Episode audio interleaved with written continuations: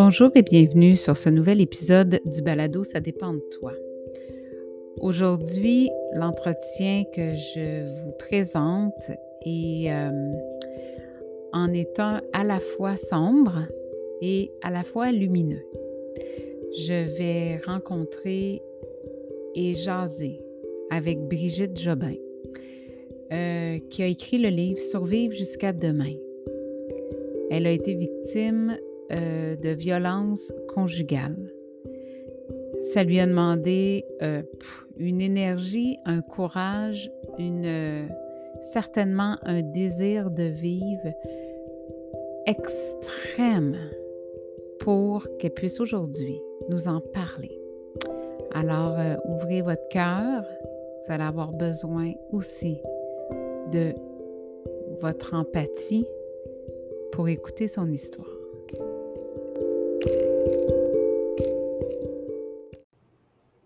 Et voilà, on est prête. Allô, Brigitte. Allô. Je suis vraiment touchée, je viens de te le dire d'ailleurs, je suis vraiment touchée que tu sois là. Puis euh, c'est presque, euh, en fait, c'est comme étonnant qu'après avoir lu ton livre, je puisse être assise en face de toi. Ben, c'est une belle nouvelle. C'est une excellente C'est une nouvelle. nouvelle, euh, c'est porteur d'espoir. Vraiment. Puis c'est sûr que j'imagine que les gens, pour mettre les gens en contexte, en fait, ben, tu es une survivante de la violence conjugale. Oui.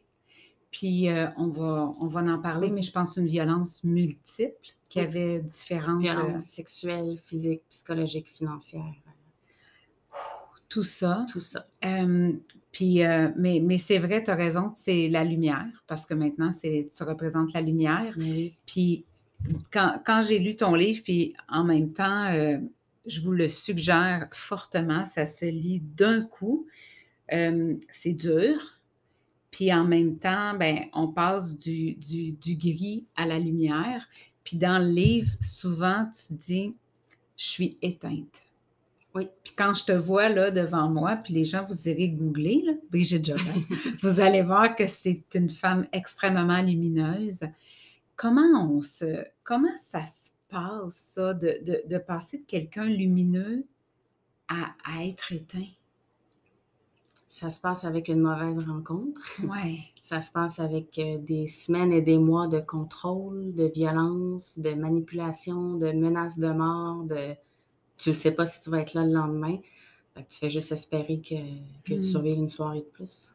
Puis tu sais, tu es devant moi, je te regarde, puis je me dis, cette fille-là est droite, est solide, euh, tu sais, elle a une super énergie. Euh, puis je le sais, parce que je l'ai lu, tu pensais pas que ça pouvait t'arriver. Non. Puis c'est une des raisons principales pour laquelle j'ai voulu écrire un livre, c'est pour que les gens, moi y compris, là, avant de vivre la violence conjugale, j'avais en tête que ça arrivait à certains types de femmes. Il fallait avoir tel type de personnalité. Puis finalement, je me suis rendu compte que la violence conjugale, elle ne fait pas de discrimination. N'importe qui, homme ou femme, peut être victime de violence. Hmm.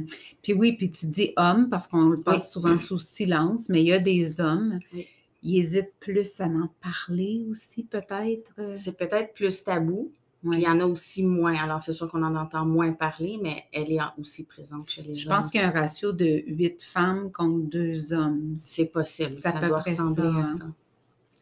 Euh, quand euh, quand ça, arrive, quand tu rencontres ce gars-là, euh, à l'intérieur de toi, ce que j'ai lu, c'est qu'il n'y a pas de, y a pas de, signal d'alarme qui se déclenche.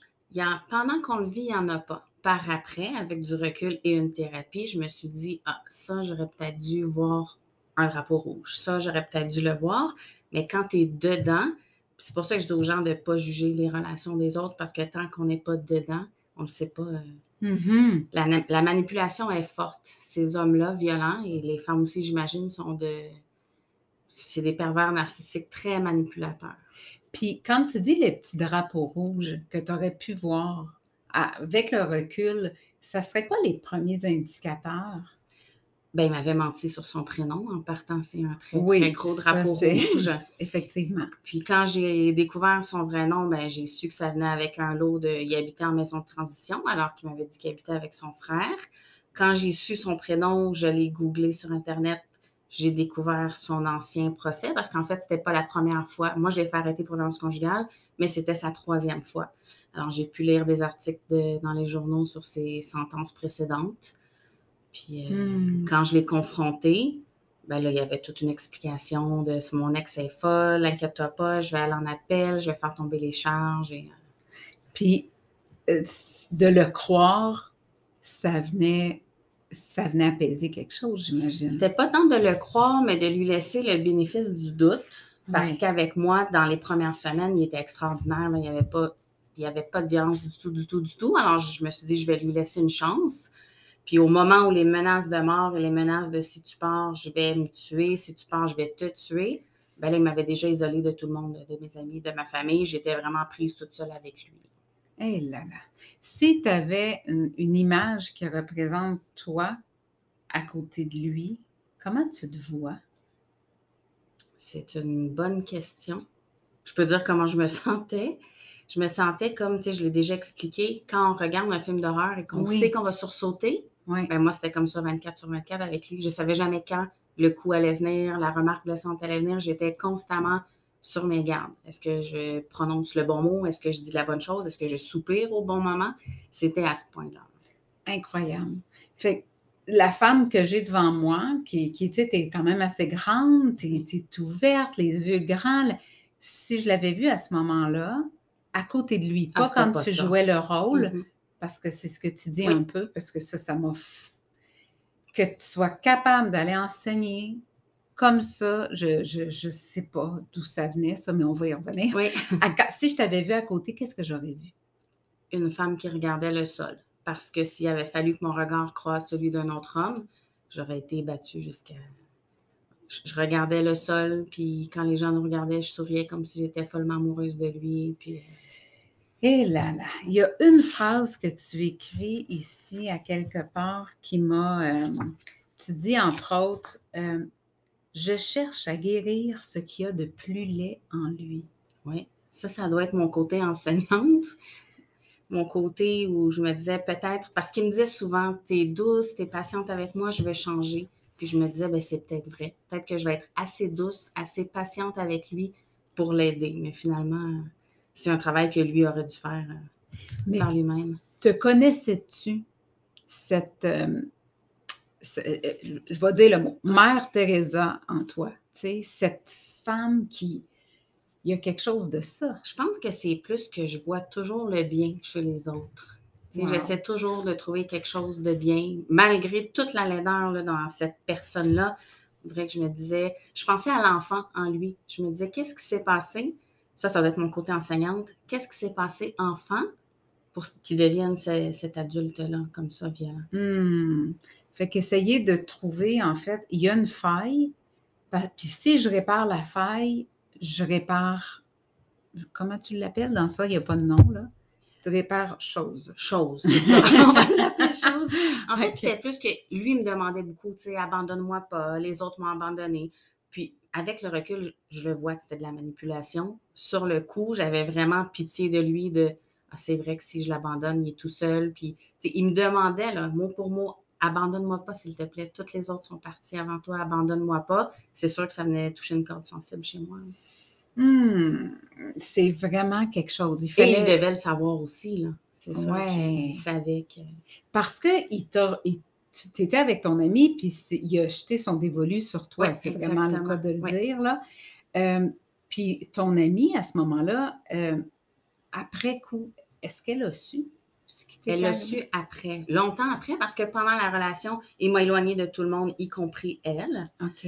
Puis euh, on ne s'est pas parlé, pourtant ça fait plus de 20 ans qu'on se connaît, mais on ne s'est pas parlé pendant les 5-6 mois de relation. Je pense que je l'ai appelé le lendemain de son arrestation. Quand je l'ai fait arrêter, j'ai rappelé mon amie pour... Euh...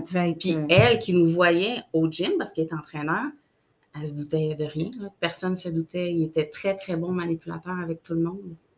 Mais ça, c'est une autre chose parce que, écoute, c'est allé très loin. Euh, il y a même euh, à deux reprises, au moins en tout cas, qu'il y a eu un étranglement. Il y a eu plusieurs étranglements, mais il y en a un où j'ai perdu connaissance dans la voiture. Vraiment. Puis euh, c'était toujours avec. Il fallait toujours tu l'amadou. Oui. Toujours de différentes façons, hein, des façons plus euh, intimes, euh, puis des, des, par les mots. Bien, en fait, c'est que je savais que physiquement, j'avais aucune chance contre lui. Ça donnait rien d'essayer de me débattre. Puis de nature, je suis pas quelqu'un qui crie, donc je me serais pas mise à lui crier après pour jeter plus d'huile sur le feu. Je lui parlais comme un élève en crise. Je lui parlais doucement, puis ça fonctionnait. Souvent, c'est ce qui réussissait à le calmer. Puis, euh, Tu dois être une excellente enseignante. Je ne sais pas, mais. mais là, c'est ça. Fait arrive tout ça, puis tu continues jour après jour d'aller enseigner. Oui. Comment tu t'es levé à chaque matin avec ça? Puis, tu sais, il y a même un moment donné où je pense que tes côtes étaient fracturées ou... Il était failé, il y avait... Ah, c'est ça. Puis je te lisais, là, puis moi, je me rappelle que ça me soit arrivé en mettant, j'avais eu une, grosse grippe, puis en mettant mon enfant dans son siège, ça avait eu je n'étais pas allée travailler. Là. Je me rappelle, j'avais de la misère à respirer. Ah, c'était très, très, très douloureux. J'en ai eu pour des mois avec cette blessure-là. Mais en même temps, l'école où je travaillais, c'était mon havre de paix. Je savais que de 8,5 à 3,5, personne ne pouvait me frapper. C'était comme mon moment où je me sentais en sécurité. Mais ça paraissait jamais. Vers la fin, au mois de fin mai, il m'a donné un coup qui a laissé une trace sur la moitié de mon bras. Le bleu était énorme. Alors, j'ai mis des manches longues jusqu'à l'arrestation, malgré qu'il faisait super chaud. Là. Puis euh, le lendemain de l'arrestation, j'ai pu. Euh, Après coup, Brigitte, est-ce qu'il y a des gens proches de toi qui, eux aussi, se sont dit Hey, il y avait un petit drapeau là. Il y avait un petit drapeau. Je pense que oui, mais les gens n'accumulent pas les petits drapeaux. Fait qu'ils en voient un peu partout. Mais tu sais, comme ma famille pensait que j'avais l'air amoureuse parce que lui, il prenait souvent contrôle de mon Facebook puis il faisait plein de beaux posts magiques comme qu'on était un couple amoureux.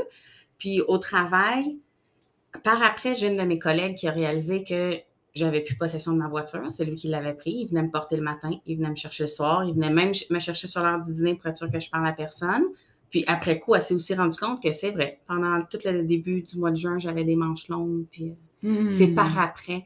Mais pendant la relation, personne ne posait de questions parce que je jouais le jeu de l'amoureuse, euh, follement amoureuse, justement.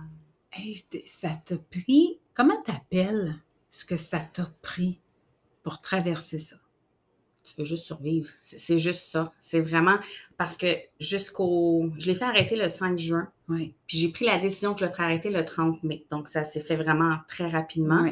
Mais jusqu'au 30 mai, même si je suis quelqu'un, je me considère comme une personne intelligente, j'ai de l'éducation, j'ai une bonne famille, j'avais aucune idée comment sortir d'une relation violente. Aucune idée. Parce que quand tu es pris là-dedans, que quotidiennement on te menace, si tu penses, je te tue. Si tu me fais arrêter, tout est organisé, je te fais tuer. Si tu fais ça, c'était à tous les jours qu'il me disait.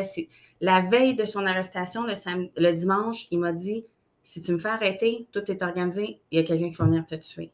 Fait que moi, jusqu'à la dernière minute, c'est ce que j'entendais. Fait que je savais pas comment sortir. Fait que c'était vraiment la peur de mourir. Oui, oh, c'était la peur. Hein. Puis il y en a. C'est parce que tu sais, nous savons qu'il y en a que c'est arrivé. Mais oui, puis souvent, là où les femmes sont souvent tuées, c'est au moment de la rupture. Parce que le conjoint violent n'accepte pas la perte de contrôle et la rupture. Puis c'est souvent là qu'il y a un drame qui. Euh, Toi, ce qui t'a préservé, peut-être je peux dire ça, c'est qu'il y avait déjà un casier, l'arrestation l'a amené complètement hors de la circulation. Oui, moi, ce que je ne savais pas, c'est qu'en le faisant arrêter, il retournait immédiatement en prison. Parce qu'en fait, quand je l'ai rencontré, ça non plus, je ne savais pas, il était en libération conditionnelle. Quand je l'ai fait arrêter, il n'avait même pas fini son année de probation. Donc, ils l'ont arrêté, ils l'ont retourné en prison, puis euh, avec tous les chefs d'accusation, ils l'ont finalement gardé. Euh. Fait que parce que pour te défendre, en fait, tu avais vraiment euh, adapter ton discours au sien, c'est-à-dire qu'il disait quoi dire. Fait, quand quelqu'un appelait ou quelqu'un faisait un suivi ou quand ils sont venus voir ton appartement pour qu'ils puissent euh, venir, tu savais déjà ce que tu avais à dire. Ah, je savais quoi dire. Puis lui, dans mon téléphone, il avait entré les numéros de quelques-unes de ses agentes de libération conditionnelle.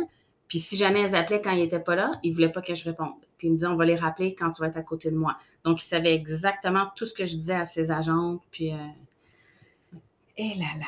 Puis, moi, je pensais, parce qu'il me disait toujours que mon téléphone était sur écoute, je ah. je connaissais rien à ça. Alors, je l'écoutais. J'osais pas toucher à mon téléphone. Parce qu'il y en a qui m'ont dit après, tu sais, la semaine, il dormait pas chez toi, il est en maison de transition, pourquoi tu n'as pas appelé les policiers? Pourquoi? Mais les gens ne peuvent pas comprendre à quel point, quand tu es terrorisé, j'osais même plus toucher à mon téléphone parce que s'ils avaient vu le lendemain matin que j'avais ouvert mon Messenger en soirée, ça, les, les, conséquences auraient été catastrophiques. Alors, je ne touchais plus à mon téléphone dès qu'il quittait la maison jusqu'à ce qu'il revienne le lendemain matin. C'est fou. puis, tu sais, quand on est. Je, je, le répète, là, parce que j'ai souvent dit je comprends. Puis aujourd'hui, je ne peux pas dire ça. Je ne peux plus dire ça quand je n'ai pas vécu la mm-hmm. situation. Je peux juste dire j'imagine. Oui. Puis quand je te lisais, je me disais qu'est-ce qui, qu'est-ce qui faisait que, tu sais, au début, il te faisait avec le téléphone, tu appelais très tôt le matin, puis c'était quoi le regard que tu avais sur toi quand tu faisais ça? Quand tu obéissais à ça? Oui, en fait, c'est qu'il m'appelait quand il était à la maison de transition en vidéo pour que je filme tous les recoins de mon appartement. Puis pour s'assurer que personne n'était personne n'était là. Je filmais le fond de la douche pour pas qu'il y ait de traces d'eau parce que je ne pouvais pas prendre ma douche sans lui non plus. J'allais filmer l'entrée pour pas qu'il y ait de traces de pas dans la neige au départ, je quand la première fois qu'il l'a fait, c'était une blague. Je pensais que je pensais pas que ça se répéterait. Puis quand ça s'est répété, lui, au début, il jouait beaucoup dans j'ai des problèmes de confiance, j'ai de la misère à te faire confiance. Si tu fais ça, je vais arrêter d'être euh, violent ou d'être contrôlant, je vais te faire confiance. Si tu fais ça, je vais arrêter. Donc, je faisais tout pour qu'il me fasse confiance, mais finalement, ça n'a jamais été assez pour lui. Là. Je veux dire, ça, ça s'est répété. Il y a eu plein d'autres choses qui, se sont ajoutées. Puis comment, comment ça te ça provoquait une question en toi? De quelle façon ça te questionnait de devoir faire ça? En fait, c'est comme je disais tantôt, je savais que c'était malsain, mais je ne savais pas comment sortir. Même je ne savais pas comment sortir, même à ce moment-là, parce que je connaissais rien. Puis tu sais, ça, je veux le dire, moi, j'avais les moyens, s'il avait fallu que je me paye un avocat, de, me le, de le payer un avocat. Mais quand tu fais arrêter quelqu'un en violence conjugale, c'est les procureurs de la couronne qui s'en occupent. Ça coûte rien aux femmes d'aller en cours contre. En fait, c'est même pas la femme contre l'agresseur, c'est la couronne contre l'agresseur. Donc, moi, je ne savais pas. J'avais aucune idée du système judiciaire, comment ça fonctionnait. Est-ce que je devais passer par un avocat? Est-ce que je passe par la police? Je ne savais rien. Puis j'imagine que tu ne devais pas t'informer non plus si tu pensais que tes, tes, trucs étaient sur écoute. Non, je ne savais rien. Il y a quelques semaines avant l'arrestation, sur mon ordinateur de travail, j'étais allée sur le site des sciences conjugales. Puis peu de temps après, il m'avait demandé d'apporter mon ordinateur de travail à la maison. Puis là, je paniquais parce que je me disais, est-ce que j'ai bien effacé les traces de. C'est vraiment. Et eh là là, fait que vivre, vivre avec la peur au ventre, tu sais vraiment ce que c'est. Mais oui, tout le temps. C'est oh, oh, plus qu'au ventre.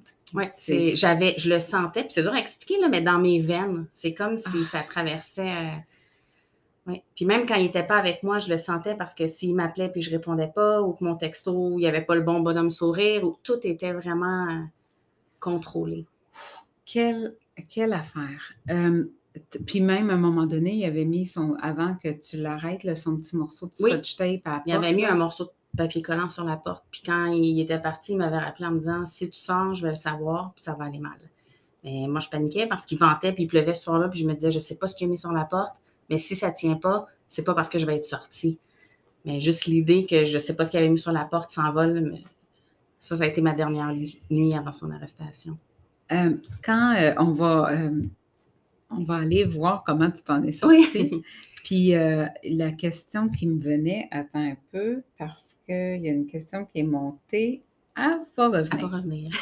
Alors, là, là, ça y est, tu as, réussi à mémoriser le numéro de téléphone. De son agente. Oui. Et, agente qui n'était pas la même, j'imagine, qui t'avait dit au début qu'il n'y avait pas de problème. Non, euh, les tout agentes, était beau. Euh, en six mois, je pense qu'il y en a eu six. Là. Ça change vraiment. Je ne sais pas pourquoi, je peux pas.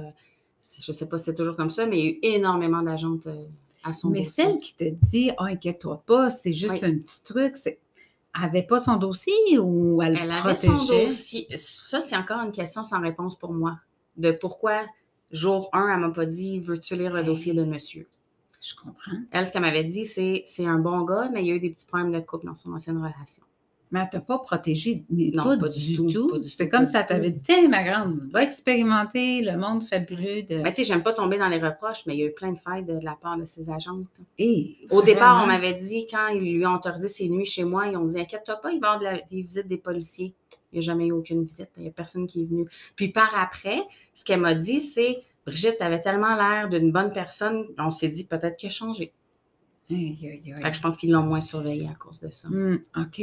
Fait qu'il s'était, il s'était trouvé quelqu'un de bien. Fait Oui, fait il que c'est était dit, il est correct. peut-être rendu. Oui. OK. Je le sais ce que je voulais te demander. Vas-y. Ça a remonté. Tu vas peut-être comprendre pourquoi c'était parti. La question ne doit pas être le fun. Peu importe. Euh, tu as voulu le sauver. Tu as voulu sauver l'enfant en lui. C'est ça que j'ai compris. Qu'est-ce que tu as aimé chez lui? C'est une bonne question. C'est une bonne question parce qu'avec le recul, je ne sais même pas s'il y a eu de l'amour. Ouais. Tu sais, je pense pas, en fait, c'était pas de l'amour. hein. Je disais ce qu'il voulait entendre. Puis... Parce que rapidement, je l'ai rencontré fin no- mi-novembre. Puis le 1er janvier, il était violent. J'ai pas eu le temps de tomber en amour. euh. Puis je sais pas si j'ai voulu le sauver ou voulu le comprendre. OK. Moi, c'était, je voulais comprendre. Parce que pour moi, j'avais jamais connu de violence dans ma vie. Je comprenais pas qu'on puisse être aussi violent. Puis ça, cinq ans après, c'est encore une question. Puis je me dis, à quel moment dans sa vie ou dans la vie d'un homme violent, est-ce que tu nais comme ça? Est-ce que c'est la fa... Je sais pas. C'est comme encore. euh, C'est comme un cube Rubik que tu n'as pas réussi à faire. Tu ne veux pas sauver le cube Rubik, mais tu veux comprendre Je veux comment on peut comprendre. Puis même après, j'ai été presque plus que deux ans en thérapie. Puis avec mon psy, des fois, fallait se rappeler à l'ordre parce qu'on essayait les deux de le comprendre. Ouais. Puis on s'est dit que c'est ça. Ça n'arriverait pas. Non, c'est ça. Son- Ça n'arriverait pas. Puis peut-être que jamais personne ne le comprendra. Ben, je sais même pas si lui se comprend. Ça serait étonnant parce qu'il Ouais. regrette, après ça, il revient. Puis, puis Ouais. dans ses regrets, c'était quoi la quantité de sincérité que tu ressentais? Je dirais aucune. C'est plate à dire, mais je pense qu'il regrettait juste pour que. Pas que j'aille voir les policiers, peut-être. Ah, OK. Je pense pas qu'il regrettait parce que quand il y a eu un soir où j'ai eu des bosses sur la tête, des bosses sur dans le visage, puis le bleu sur le bras, puis il me dit Ah, de te voir comme ça, tu sais, ça m'allume, puis le lendemain, il recommençait, là. Fait que je pense pas que ces gens-là regrettent. Oui, bien, ça, ça, ça l'allumait, mais pas de la bonne façon. Non, c'est ça. Ça allumait Exactement. pas le bon non. bout. Non. Puis dis-moi, euh, à un moment donné, je, je suis visuelle, hein, fait que quand je lis, euh, Oui. tu disais, quand tu bougeais la bouche, Oui. il y avait une bosse qui sortait. Ben ça, c'était le soir, justement, des coups à la tête puis sur le bras. C'est autour, sur ma tempe. À chaque fois que j'ouvrais la bouche, il y a comme une bosse qui sortait sur ma tempe. Puis il t'avait enseigné comment placer, enseigner le mot est particulier, montrer comment placer tes dents, comme un boxeur Oui, qui reçoit des coups. exactement, pour que ça fasse moins mal quand il me donnait un coup euh, au visage. Ça doit être sa petite parcelle de, de bonté, ça, de te dire, Ben, ça va te faire un Ou c'est sa parcelle de laisser moins de traces. Ah, c'est sûr. Parce que souvent, il me frappait sur le crâne. Sur le crâne, ça fait des bosses, mais ça laisse pas de traces. faut l'absorber, hein, Oui. ça? Je le raconte froidement, mais tu sais, ça fait cinq ans. Puis, euh, Oui. puis je dirais que même pendant que je le vivais, je le subissais, mais c'est comme si je m'en rendais pas compte. Je voulais juste, parce que tu sais, il y a des gens par après qui m'ont dit T'avais pas mal quand il te frappait Puis la réponse, c'est oui. Mais tu es tellement en mode survie, tu veux juste que le moment s'arrête, que la douleur. euh, Où t'allais? Tu, tu, me, tu l'écris, je, je, je- je décrochais, je Ouais. déconnectais, je partais. Comment tu, aujourd'hui, là, si Ouais. tu me souviens, c'est comme si c'est passé ça. Quelle partie de toi s'en va, décroche? En fait, je sais pas si ça décroche ou j'étais vraiment dans l'intervention de le calmer. Je voulais juste qu'il se calme. OK. Tu sais, ma douleur était au second plan. Ma priorité, c'était faut qu'il se calme. Faut qu'il se calme. tout le temps qui te, frappe, par Oui. exemple, tu te tais? Oui. Tu lui parles pas? Ben, en fait, je mettais parce que si je criais de douleur, ben là, c'était pire parce que Ouais. les voisins vont entendre. Oui. Puis je disais ce qu'ils voulaient entendre. Je disais juste ce qu'ils voulaient entendre. Puis euh, Fait que tu étais comme une- un automate, Oui. là. Une, une ou un, je ne sais pas. Une, t'es une fille.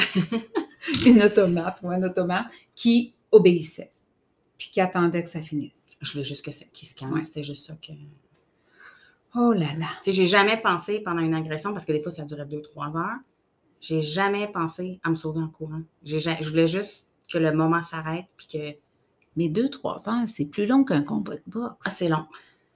C'est, c'est tu ne devais pas voir le bout de ça? Non, non, je ne le voyais pas. Puis, j'en parle dans, dans le livre, mais lui, le seul, la seule façon de se calmer, c'est d'avoir une éjaculation. Ben oui. Puis il y avait des problèmes de ce côté-là, fait que ça pouvait prendre deux, trois heures.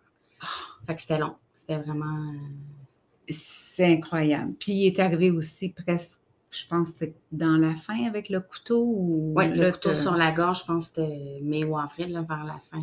Il y a eu un Ouais. épisode avec un couteau sur la gorge. Puis cette fois-là, j'ai réussi à le calmer en lui disant parce qu'il m'a dit Je vais te tuer, étends-toi, je vais te trancher la gorge. Puis je lui avais dit Fais-le. Mais je dis Mes parents ne vont pas s'en remettre. Puis il aimait beaucoup mes parents. Puis ça l'a comme arrêté. euh. Parce que je savais qu'à ce moment-là, la façon que mon appartement était fait, j'avais aucune issue. Je ne pouvais pas sortir. Tu dis, il aimait beaucoup mes parents. Euh, toi, ses parents à lui, tu Je les ai quoi jamais. Ben, ce que je sais, c'est ce qu'il m'a raconté. Est-ce que c'est la vérité? Je sais pas. Hmm. Hmm.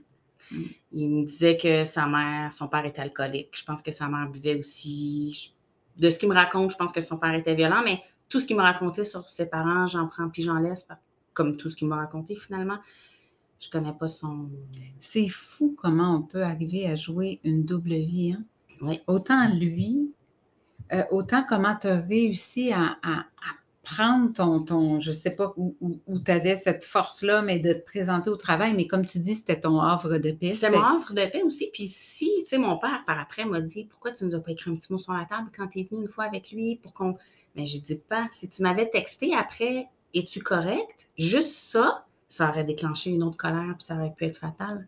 J'ai dit Fallait que je. Jusqu'à ce qu'on me confirme que l'agent m'appelle pour me dire, pour me dire qu'il était arrêté, j'ai pas parlé à personne, personne de ce que je vivais.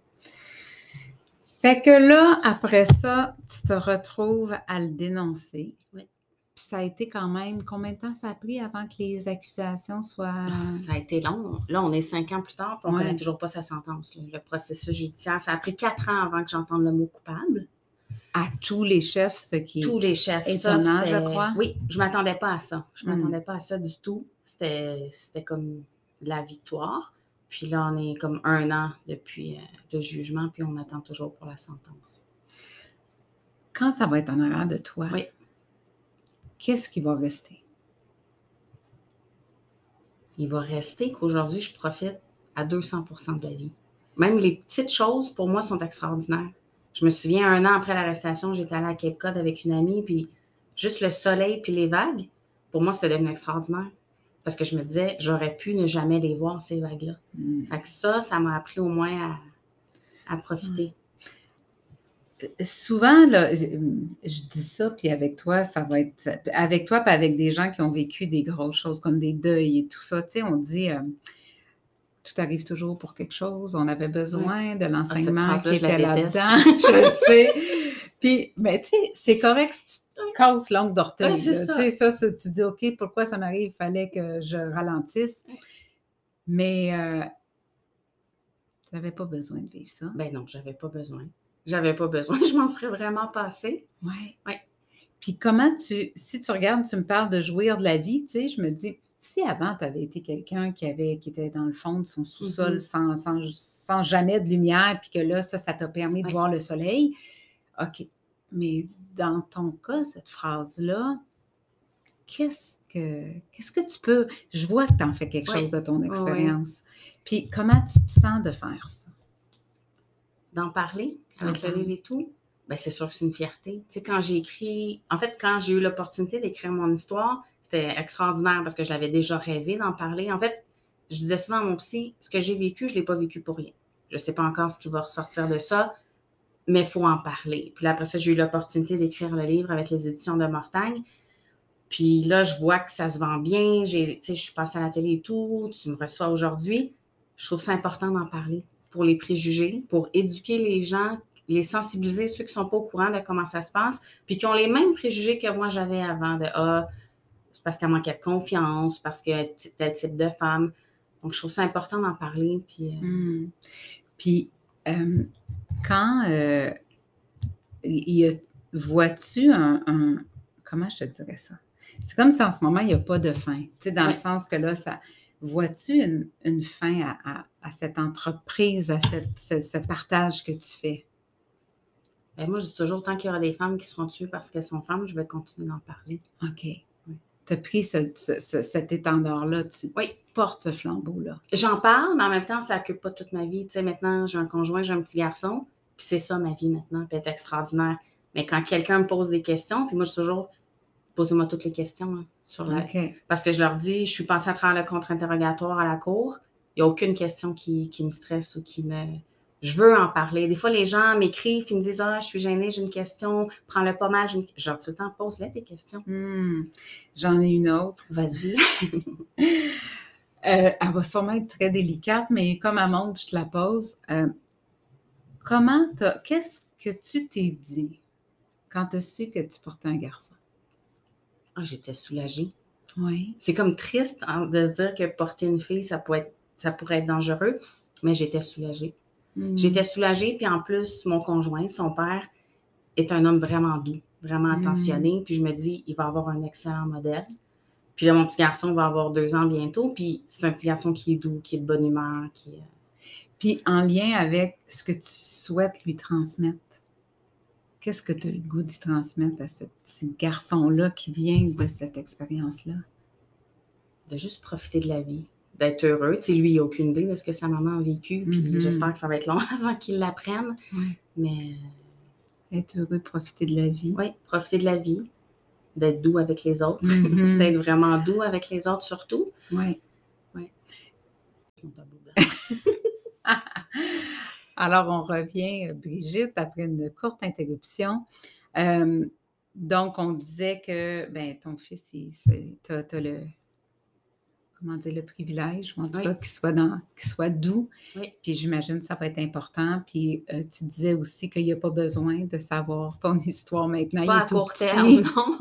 Il est tout petit. C'est tout petit. Euh, je te demandais aussi, avant qu'on commence, je te disais, t'aimes pas qu'on aborde le mot victime. Tu préfères qu'on dise que tu es survivante.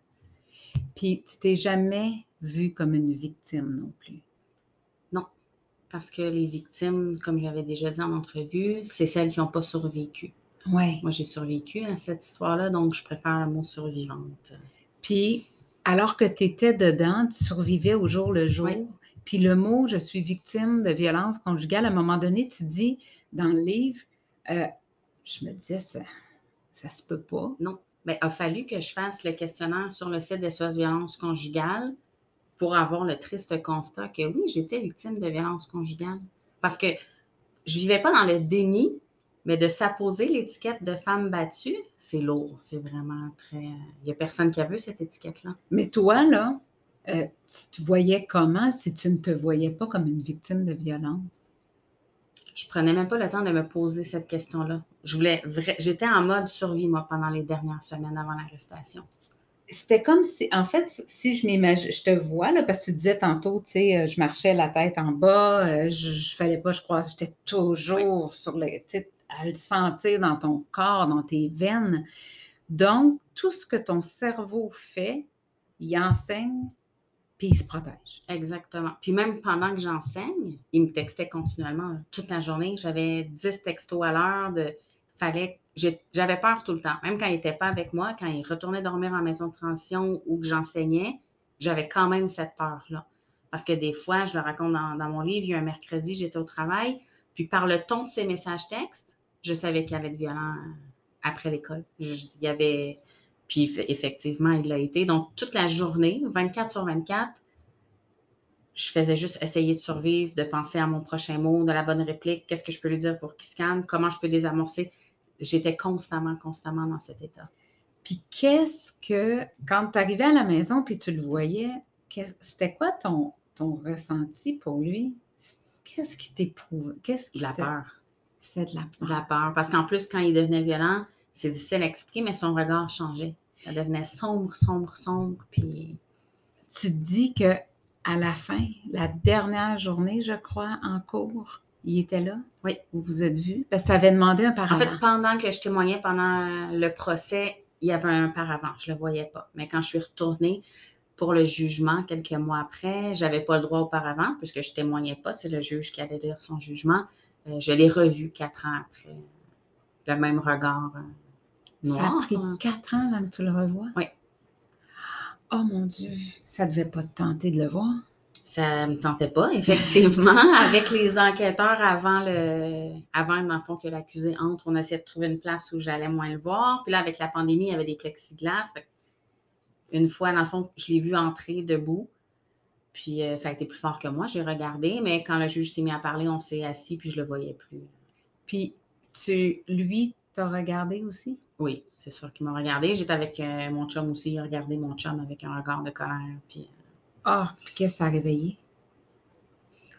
en moi, Rien. Rien parce que cette journée-là, moi, j'attendais le jugement. Puis j'étais vraiment. OK. Puis tu étais confiante? Pour le jugement? Oui. Pas du tout. Oh Pas non! du tout. En fait, c'est pas que j'étais pas confiante, c'est que dans mon procès, puis ça, je tiens à le dire aussi, parce que des fois, les gens s'imaginent que ça prend des preuves avec des photos des bleus, des preuves avec. Non, tu sais, c'était sa parole contre la mienne. J'avais pas plein de preuves photos, ple- plein de preuves. Il y avait aucun témoin. Puis ça, c'est souvent le cas dans, dans le sens témoin visuel, là, qui ont vu de la violence. Il y en a qui sont allés témoigner pour raconter comment j'étais, mais qui ont vu de la violence, personne. Donc, c'était ma parole contre la sienne. Il y avait quand même huit chefs d'accusation. Puis moi, le matin même, en me rendant avec mon chum, je disais, je vais être satisfaite s'il est reconnu coupable de quatre ou cinq chefs. Parce qu'il y en a, qui sont plus durs à prouver. Alors, quand on a entendu coupable de tous les chefs, pour moi, c'était au-delà de mes attentes. Oh mon Dieu. Puis là, il se passe quoi dans ton corps quand tu entends coupable? Ben là, c'est les larmes. je suis sortie de la pièce, puis il y avait les deux sergents détectives, euh. Annie et Sophie, qui sont extraordinaires. Puis les trois, on pleurait, on s'est serrés dans les bras. Puis c'était un beau moment là, de, Ah, après quatre ans, parce qu'elles sont là depuis le début aussi, avec les deux procureurs, puis une gang de filles. En fait, on est toutes des filles, puis c'était vraiment un moment de... Puis après, ben c'est ça. Après, il y a eu le moment où euh, c'est plus difficile. Tu te demandes si. euh, parce que tu disais, euh, je savais pas si je, voulais vivre. Oui, mais ça, c'était après l'arrestation, dans le fond. Ça, c'est on remonte à il y a cinq ans. Oh, d'accord. C'est OK. ça. On n'est pas là. là. Là, non, non. Là, Pas après, tu sais, il y en a la qui, fête. qui me demandent quand je vais pouvoir mettre ça derrière moi. Dans ma tête à moi, il n'a toujours pas reçu sa sentence, mais cette histoire-là est derrière moi depuis un moment. Ah, OK. Ouais. C'est sûr que j'appréhende le moment où un jour il va être libéré, Ouais. mais je choisis de ne pas y penser. Parce que si j'y pense tout le temps, je n'avancerai pas. Puis moi, je vais avancer. Alors, je mets ça vraiment de côté à quand on arrivera là. On dit de certaines personnes qu'elles ont une force mentale. Puis j'ai l'impression que tu es de ces personnes-là, que tu prends des décisions, tu orientes ta pensée, tu tu t'engages complètement dans ce qui est le mieux pour toi. J'ai cette impression-là. Mais il faut, il faut. Puis, tu sais, je souhaite à tout le monde d'avoir cette capacité-là à se prioriser, puis à... Oui, mais c'est pas donné à tout Ah le non, monde. c'est pas donné. Puis, tu sais, même moi, ça a été un travail parce qu'au départ, après l'arrestation, on m'avait suggéré de prendre un arrêt de travail, puis j'ai pas voulu. Là. Moi, je suis retournée enseigner le lendemain de l'arrestation, puis a fallu cinq mois de thérapie avec mon psy pour qu'il me dise Brigitte, prends un congé, là.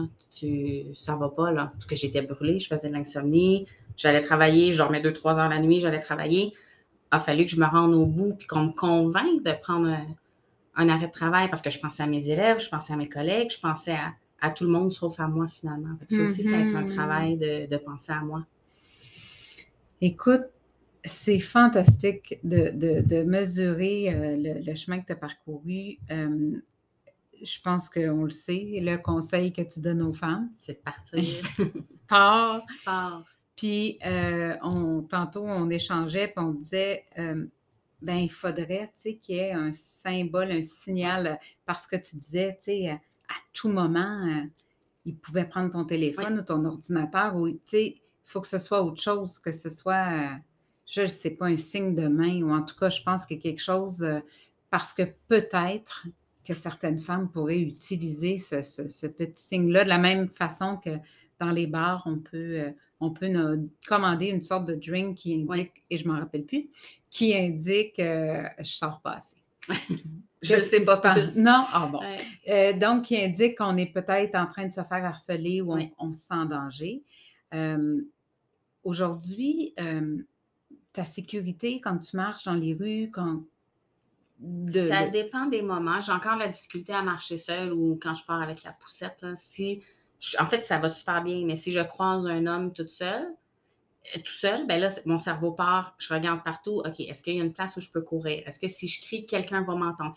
Tout de suite, mon cerveau part en hyper-vigilance de me dire si jamais il me fait quelque chose, est-ce que je peux courir? Est-ce que. Oui, parce que tu nommes que tu as eu un, un diagnostic de symptômes post-traumatiques. Oui, exactement. hein? PTSD. ouais. Oui.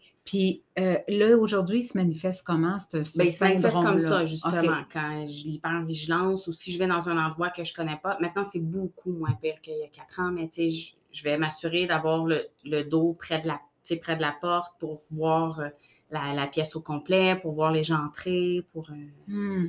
Puis là, maintenant que tu n'as plus à survivre jusqu'à Oui. demain, ça s'appelle comment? ta vie? Profiter d'aujourd'hui. Ah, c'est beau. Ouais, Profiter J'ai survécu jusqu'à demain pendant 5-6 mois. Maintenant, je, je profite euh, pleinement. Merci infiniment. Merci à toi.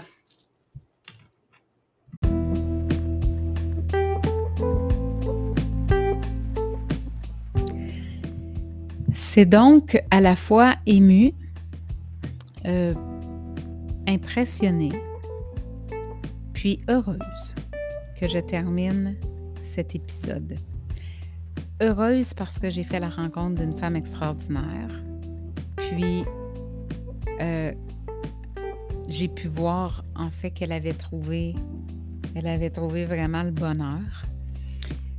Impressionnée par la force de caractère qu'elle possède, puis émue parce que ben on sort de son livre puis d'une rencontre avec elle euh, euh, bouleversée, bousculée à l'intérieur, puis veut veut pas, on peut juste être touché par ce qu'elle a vécu.